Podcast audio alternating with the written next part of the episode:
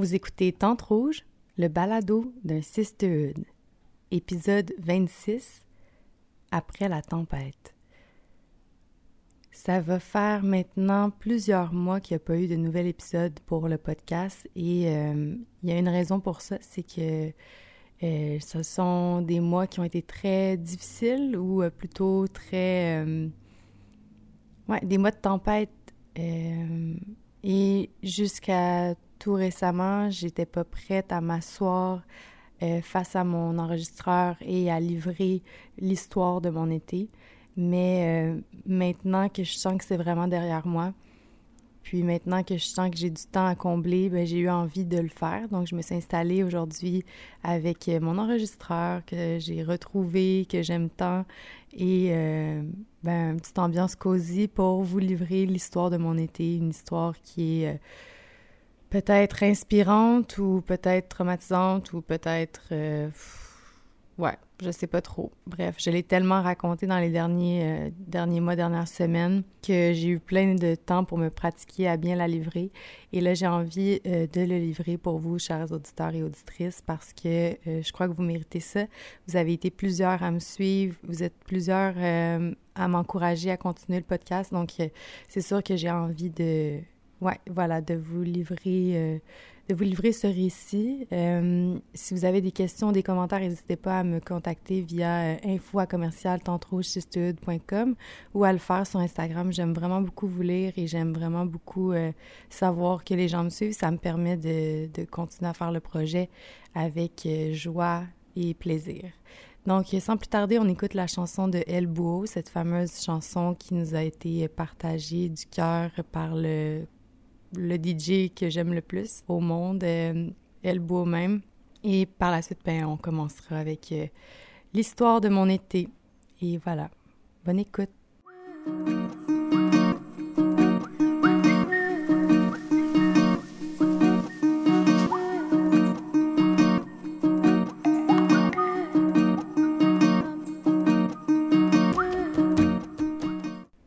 Pense que ça vaut la peine de parler de tout mon cheminement jusqu'à aujourd'hui, euh, avant de commencer à déployer ce qui s'est passé pendant l'été 2019. J'ai toujours été une personne qui était anxieuse, qui était stressée, euh, qui se posait beaucoup de questions, qui avait peur du regard des autres, qui était... Euh, qui avait surtout peur de la femme, de l'autorité féminine ou de, ou de la puissance du féminin. Et à travers le projet Tente Rouge, j'ai été capable d'aller chercher plein de réponses à mes questionnements. J'ai été capable d'aller chercher une belle communauté de femmes, de créer des liens, de tisser des amitiés. Et euh, c'est vraiment un projet de cœur qui m'a mené loin dans ma quête spirituelle, peut-être un peu trop loin. Et euh, je vous l'explique, dans le fond, euh, c'est ça. En juin dernier, j'ai fait une psychose une psychose qui est un dérèglement, un débalancement chimique du cerveau pour les praticiens, les cliniciens, mais pour moi, c'était euh, plutôt euh, une perte de contact avec la réalité due à un manque d'enracinement, un manque d'ancrage. Juste avant ma psychose, j'avais fait plein de ménages dans ma vie. J'ai été voir plusieurs thérapeutes énergétiques. J'ai fait ma formation en Reiki 1. Euh, J'étais vraiment prête à nettoyer plein de choses de ma psyché, de mon inconscient. J'étais prête à laisser partir plein de choses aussi dans ma vie pour être plus alignée à qui j'étais. Et euh, ben, je l'ai faite euh, en grand. Je l'ai tellement faite en grand que j'en ai perdu le contact avec la réalité. Euh, puis je me suis retrouvée dans une espèce de jardin d'Éden où tout était magnifique, tout était beau, mais ce qui était triste, c'est que j'étais pas mal toute seule dans cette réalité-là, ou du moins dans cette espace-là que je pourrais appeler euh, un espace euh, sacré, je sais pas. Ça m'a vraiment amené loin euh, et haut, mais j'avais plus aucun enracinement, puis j'avais plus aucune... Il n'y a plus rien qui faisait du sens d'un point de vue extérieur. Fait qu'il a fallu que... qu'on m'hospitalise carrément tout l'été. Ben, en fait, pas tout l'été, mais pendant un mois. qu'on m'hospitalise dans un hôpital psychiatrique, carrément. Fait que je suis passée de la Cassandre qui avait des beaux projets, qui était sur une belle lancée, qui était heureuse, qui faisait du sport à tous les jours, qui créait, qui faisait son DJ, qui faisait, euh, qui avait un projet avec les collages, qui avait plein de collaborations, des contrats en marketing, euh, des belles relations, tout. vraiment pour être heureuse. Je planais. Euh, c'était complètement incroyable. À Cassandre, qui est en jaquette d'hôpital entre quatre murs de béton avec un lit en métal, puis un oreiller en plastique, puis pas mal toute seule. Fait que ça a été super difficile comme épreuve. Euh, je vous le cacherai pas, j'ai eu vraiment de la difficulté à comprendre ce qui m'arrivait. J'ai eu la difficulté à l'accepter aussi. Euh, ça m'a pris des mois avant de m'en sortir, puis je vous expliquerai pourquoi. Et aujourd'hui, je peux finalement dire que c'est derrière moi. Je peux le regarder avec un, regard tendre, puis me dire, OK, cette tempête-là est terminée. Et ça fait un grand bien. Euh, je suis très reconnaissante d'être rendue où je suis rendue, puis j'ai pas euh, fait tout ce chemin-là sans effort. Il y a eu énormément euh, d'efforts qui ont été déployés. Puis euh, voilà, ça m'a rendu où je suis dans une zone plus sécuritaire que jamais, où je me sens complètement enracinée, où je me sens complètement connectée à la réalité. Puis ça, c'est vraiment une réussite. Fait que j'en suis très contente et j'honore ça chaque jour. Mais pour vous expliquer en détail ce qui s'est passé, parce que je pense que c'est intéressant, beaucoup de gens me disent que ça ferait un bon film ou un bon livre. Euh, le 20 juin dernier, je me suis retrouvée à l'hôtel du Mont-Gabriel parce que je pensais que j'allais me marier avec quelqu'un que je nommerai pas, qui a un peu souffert de cette euh, psychose-là. Je pensais que j'allais me marier. Puis j'ai même tout publié sur les Instagram. Euh, vraiment, c'était ça. le plan, je me mariais, j'allais avoir des enfants, j'étais même enceinte, ce qui faisait aucun sens. Mais euh, voilà, puis quand ma famille, mes proches ont vu ces publications-là sur euh, mes stories d'Instagram, ben, ils se sont doutés qu'il y avait quelque chose qui fonctionnait pas. Puis tout de suite, on m'a apporté à l'hôpital psychiatrique pour que je sois prise en charge par les professionnels et que je redescende un peu de cette... Euh, ce, ce, high-là. Il y avait plus... Tout était tellement beau, tout était magnifique, tout, mais c'était c'était plus du tout relié à la réalité. Donc, euh, arrivé à l'hôpital psychiatrique, on a essayé de m'administrer plusieurs médicaments. Euh, j'ai été là pendant quelques temps, euh, puis ces médicaments-là sont tellement forts que ça me faisait vivre des choses complètement dérangées, dérangeantes. Ça me faisait pas du tout.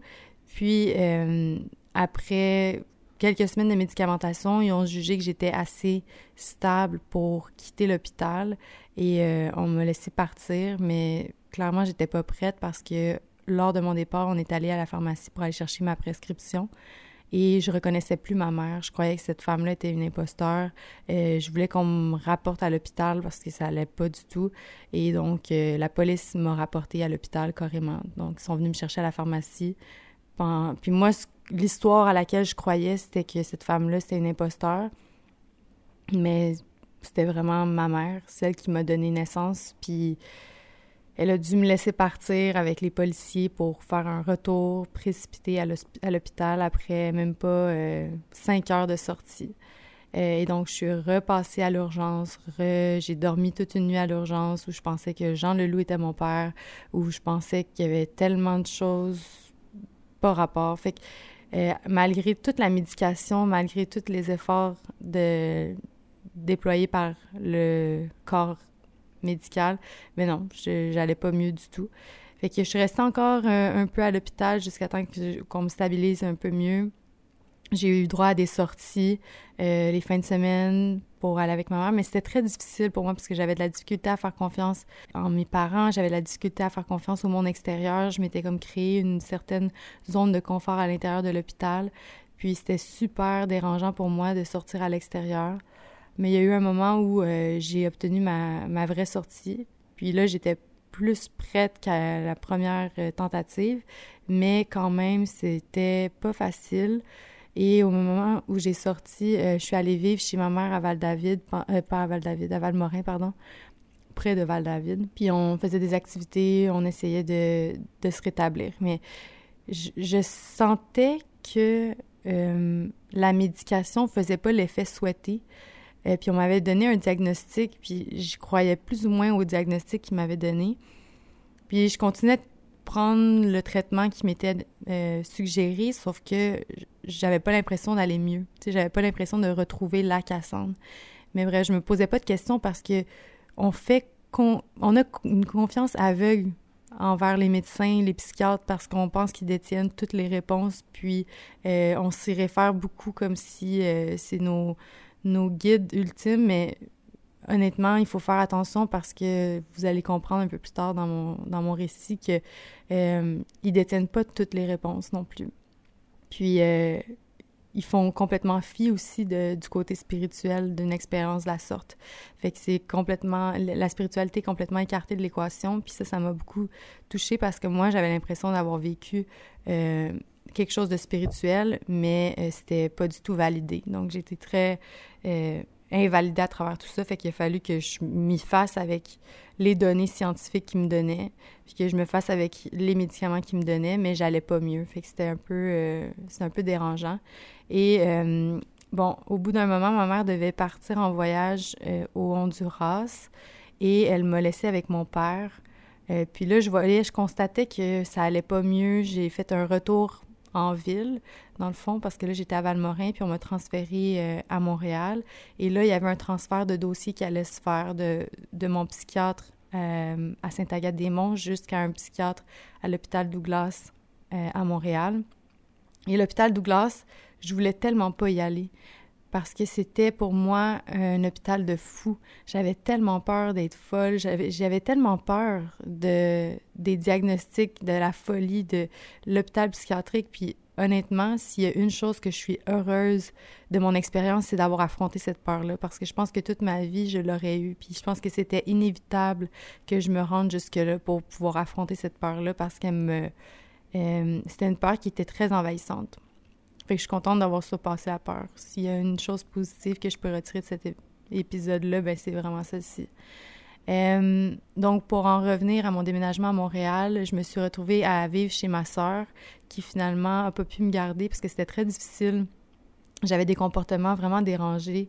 Euh, je voulais toujours m'amuser. C'était comme un enfant. J'étais comme un enfant, comme, euh, comme si j'avais perdu plusieurs fonctions cognitives. Je voulais juste faire du skate, euh, aller surfer, euh, faire euh, des activités. Mais pour quelqu'un qui, qui, qui, qui, me garde, c'était difficile. Fait que ma soeur, elle a pas pu, pas pu être présente pour moi comme elle aurait voulu parce qu'il fallait qu'elle pense à elle. Puis c'est tout à son honneur. Puis je suis contente qu'elle ait fait. Donc là, je me suis retrouvée chez mon amie Florence. Puis euh, c'était vraiment triste parce que je passais mes journées à fumer des cigarettes, chose que j'ai jamais vraiment fait auparavant. Je faisais juste fumer des cigarettes, aller surfer, aller skater, gérais. J'étais vraiment inutile. Puis c'était pas du tout euh, la Cassandre que je connaissais puis que les autres connaissaient. Puis malgré tout, euh, je restais accrochée puis je me disais que le traitement allait un jour fonctionner puis que c'était peut-être long mais qu'il fallait que je garde espoir. Puis au bout de, deux mois sur ce traitement-là, j'ai vraiment eu un breakdown. Puis euh, je parlais avec mon ancien copain au téléphone, puis il me donnait des conseils. Puis là, je me suis... Je, j'avais comme un reflet de moi qui était vraiment triste. Je me disais, aïe, aïe, je passe mes journées à fumer les cigarettes puis à rien faire qu'est-ce qui se passe? Puis j'ai voulu euh, complètement mettre fin à mes jours parce que je me disais que c'était pas c'était pas comme ça que j'allais vivre ma vie, puis que j'allais terminer ma vie. J'avais tellement plus d'espoir puis plus de d'ambition que ça, fait que j'ai carrément fait des menaces que j'allais me suicider cette soirée-là. Euh, pas parce que j'avais envie de le faire, mais parce que j'étais vraiment au bout du rouleau, puis j'étais vraiment euh, dans un cul-de-sac, puis je savais vraiment pas comment j'allais pouvoir m'en sortir. Puis, euh, ben, cette soirée-là, encore une fois, triste, triste scénario, mais la police est venue chez moi me chercher pour me demander de faire un petit sac puis qu'on allait aller à l'hôpital parce que ça allait pas. Puis, je regrette rien de tout ça, puis ça me, me fait pas honte. C'est comme ça que j'ai, je me suis battue. Je me suis battue pour que pour me retrouver. Je me suis battue pour retrouver Cassandre, celle qui brillait, celle qui avait des projets, celle qui, qui était euh, lumineuse, qui, qui était pleine d'ambition. Puis j'ai, j'ai tellement, je me suis tellement battue fort que je me suis retrouvée, mais ça, ça se termine pas là. Dans le fond, cette soirée-là, la police est venue me chercher. On est allé à l'hôpital psychiatrique Douglas, celle que je voulais vraiment pas fréquenter. Puis j'ai passé une nuit là-bas. Euh, le lendemain, j'ai rencontré brièvement un psychiatre. J'ai demandé de couper un peu dans ma médication, ce qu'il a fait, mais ça n'a pas été très long que j'ai eu la rencontre de d'autres psychiatres qui m'ont dit que euh, les médicaments sur lesquels j'étais ben, ne fonctionnaient pas pour moi. on s'en est rendu compte à tort, trop tard. Ben, en fait, à temps, mais ça aurait pu être trop tard. Puis, dès qu'il y a eu un changement de médication, donc un changement potentiel de diagnostic, donc le vent s'est remis à tourner du bon sens, puis je me suis retrouvée. Ça a été comme un... Comme si j'avais la tête sous l'eau, puis que j'essayais de remonter à la surface pendant tous ces temps, ces mois-là, puis que là, finalement, je remontais à la surface, puis je pouvais prendre une grande bouffée d'air, puis me dire, OK, je vois clair, là. Là, je vois bien, je vois, je suis, dans le monde réel.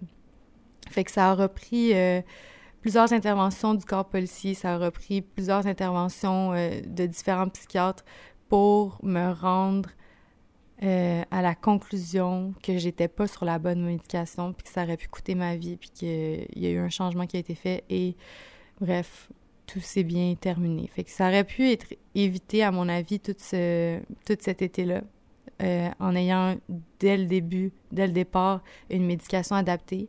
Mais malheureusement, j'ai dû passer par d'innombrables chemins pour me rendre là. Et euh, ben voilà, je me suis, je me suis rendue là. Fait que là, aujourd'hui, je suis je continue à être suivie par des, euh, un psychiatre. Puis ça m'enchante pas, je dois avouer, parce que je suis pas euh, totalement en accord avec leur approche. Puis ça me, ça, ça, me vient pas me chercher, puis ça m'aide pas non plus de me rendre dans un hôpital euh, où tout est gris, où tout est lugubre, puis de, de parler avec quelqu'un avec qui j'ai pas particulièrement d'affinité de ma condition. Honnêtement, c'est, à mon avis, un peu une perte de temps, mais je le fais, je me prête au jeu parce que je veux euh, être dans mon processus de guérison, puis je veux me rendre à potentiellement arrêter la médication parce que je considère que j'étais capable de fonctionner avant cet épisode-là, puis que je vais être capable de fonctionner par après, puis que mes outils les plus précieux sont en moi, puis qu'avec une bonne alimentation, un bon sommeil, euh, une bonne hygiène de vie, tout simplement, ben je vais arriver à retrouver vraiment mon équilibre par moi-même. Fait que je suis euh, dans ce processus-là, puis c'est vraiment un gros processus d'acceptation. Euh, je dois vous dire que ça a été très, très difficile pour moi d'accepter de me voir dans cet état-là pendant tout l'été. C'était pas c'est pas un état euh, qui était très beau, mais j'avais quand même toujours l'espoir ou le, la force de garder le sourire, de garder ma joie de vivre. Fait que ça, je suis quand même très reconnaissante d'avoir cette force-là en moi.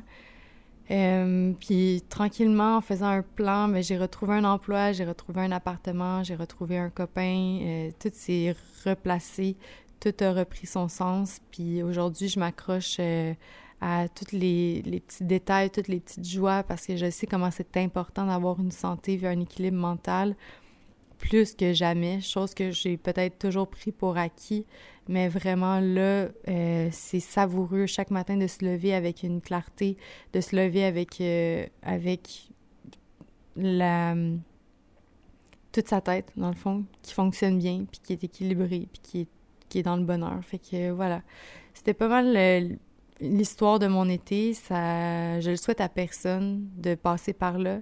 Mais en même temps, des fois, il y a des chemins qui sont inévitables puis qui nous permettent de, d'en sortir plus fort, de sortir grandi. Et euh, c'est ça. Puis en même temps, je trouvais ça important d'en parler parce que la santé mentale, c'est encore un peu tabou, même s'il y a énormément de... Euh, s'il y a énormément de, de, de projets et de gens qui commencent à en parler ouvertement.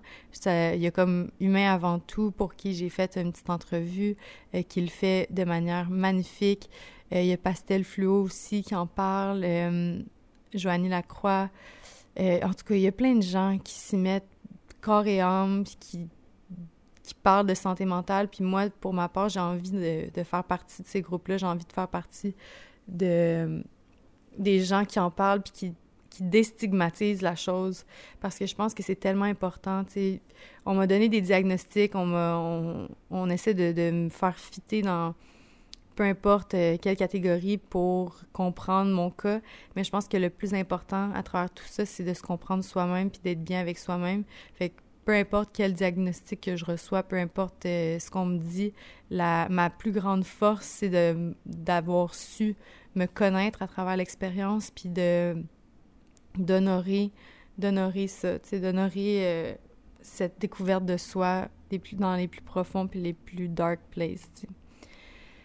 Fait que c'est ça. Je pense que ça fait euh, le tour de ce que j'avais envie de vous partager. N'hésitez surtout pas si vous avez des questions ou si vous avez envie de partager suite à, ce partage-là. On, a un groupe euh, sur Facebook du podcast.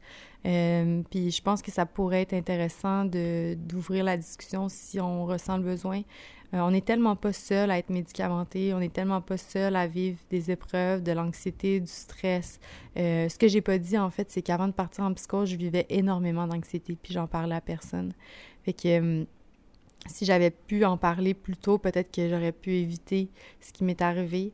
Mais bref, en parler, euh, s'exprimer, c'est tellement le plus important. C'est ça qui nous permet d'accepter puis de, de, transcender certaines choses. Fait que n'hésitez pas à le faire. Euh, puis n'hésitez pas à venir me voir pour me parler de vos expériences ou me poser des questions, ça va me faire plaisir. Donc, je vous souhaite euh, une magnifique fin de journée et j'espère, j'espère vraiment trouver l'inspiration, la motivation de poursuivre le podcast et de, vous avec un nouvel épisode sur euh, des nouvelles choses que j'ai envie de partager. Mais pour l'instant, je sais pas. Je sais pas où euh, ça va mener, à quel rythme je vais reprendre les épisodes.